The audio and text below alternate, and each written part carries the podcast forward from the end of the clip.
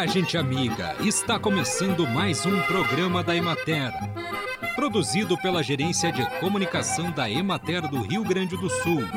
Uma instituição vinculada à Secretaria da Agricultura, Pecuária e Desenvolvimento Rural. Com apresentação de Matheus de Oliveira e técnica de José Cabral.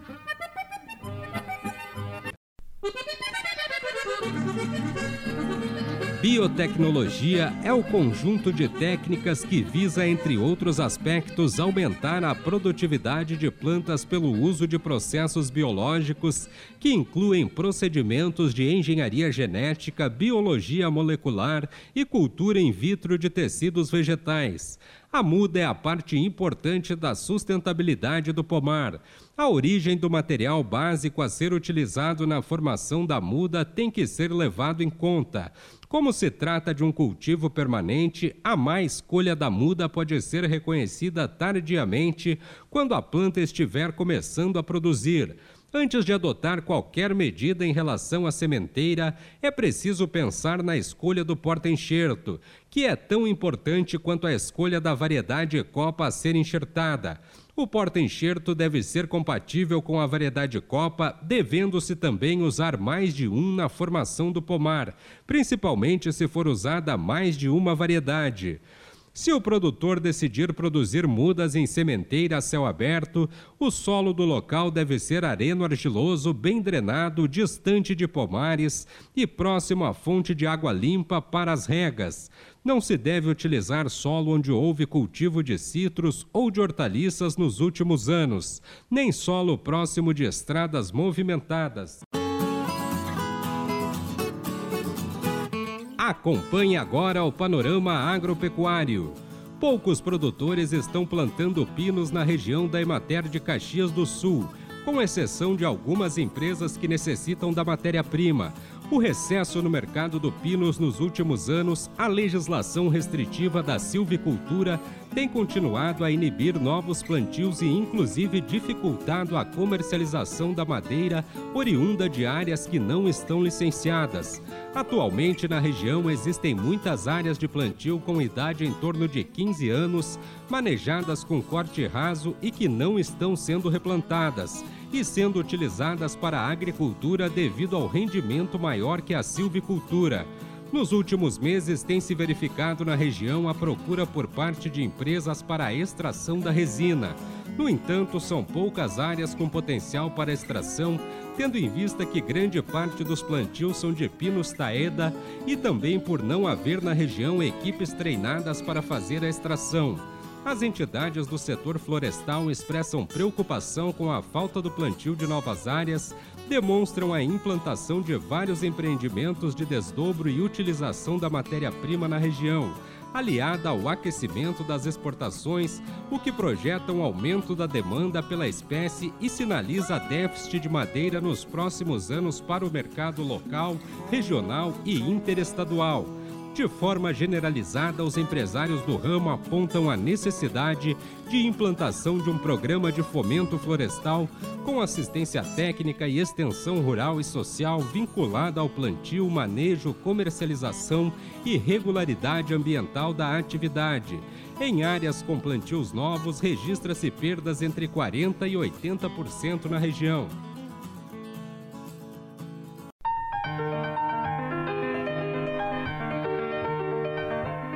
No programa de hoje, o farmacêutico doutor em biotecnologia e técnico de fitoterápicos do Ministério da Saúde, Lucas Morel, fala sobre as políticas públicas e a legislação em plantas medicinais e homeopatia. Quando a gente fala de políticas públicas, né, a gente sempre tem que pensar em dois fatores principais, que é o cenário e os atores.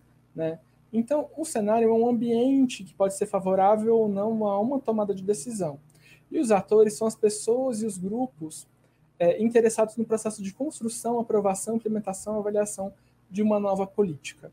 É, então, toda vez que você tem um alinhamento de cenário com os atores, você consegue é, propiciar que você tenha a formação de uma política.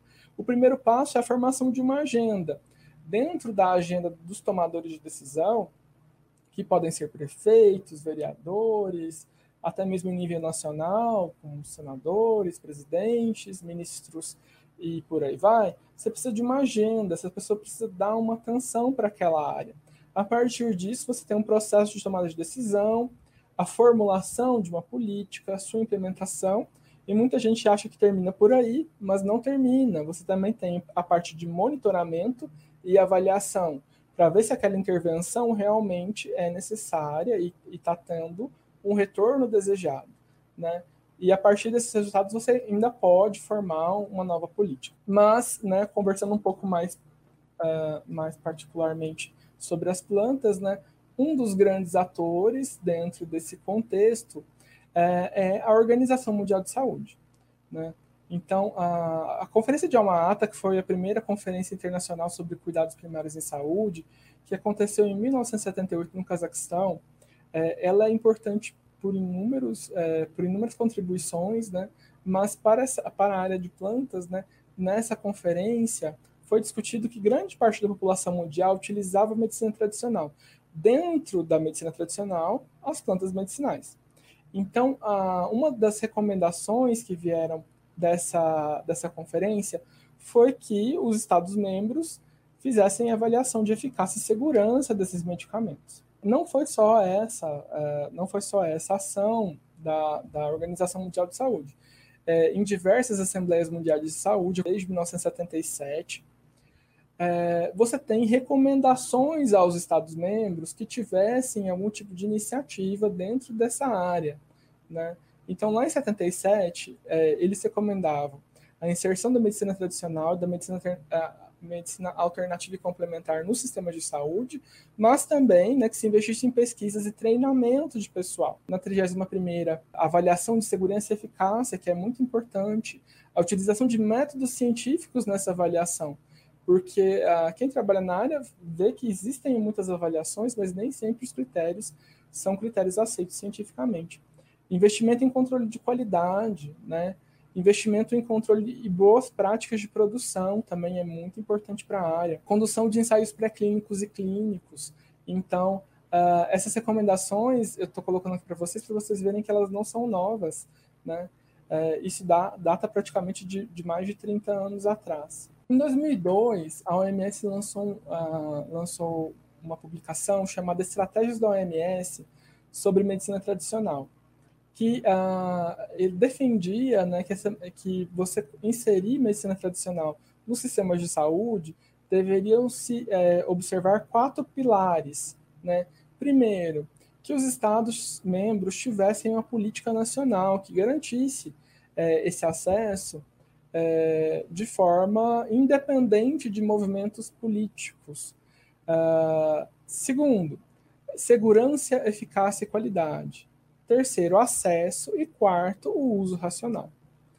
É, em 2014, também foi publicada a estratégia da OMS sobre medicina tradicional de 2014 e 2023. Provavelmente daqui a dois anos eles vão publicar uma outra uma outra uma outra edição. Conversamos com o doutor em biotecnologia Lucas Morel.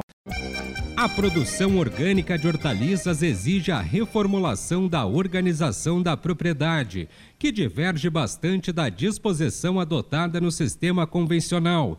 O aspecto mais importante é a subdivisão da propriedade em talhões, que preferencialmente não ultrapassem mil metros quadrados, com elementos que promovam o condicionamento climático das culturas e a preservação da biodiversidade.